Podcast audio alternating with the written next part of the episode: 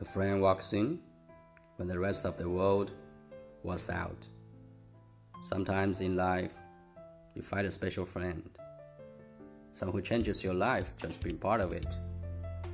Someone who makes you laugh until you can't stop. Someone who makes you believe that there really is good in the world. Someone who convinces you that there really is an unlocked door just waiting for you to open it.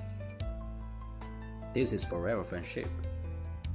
When you are down and the world seems dark and empty, your forever friend lifts you up in spirits makes that dark and empty world suddenly seem bright and full. Your forever friend gets you through the hard times, the sad times, and the confused times. If you turn and walk away, your forever friend follows.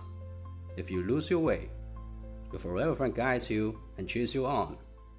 Your forever friend holds your hand and tells you that everything is going to be okay.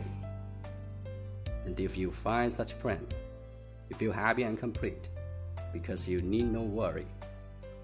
You have the forever friend for life, and forever has no end.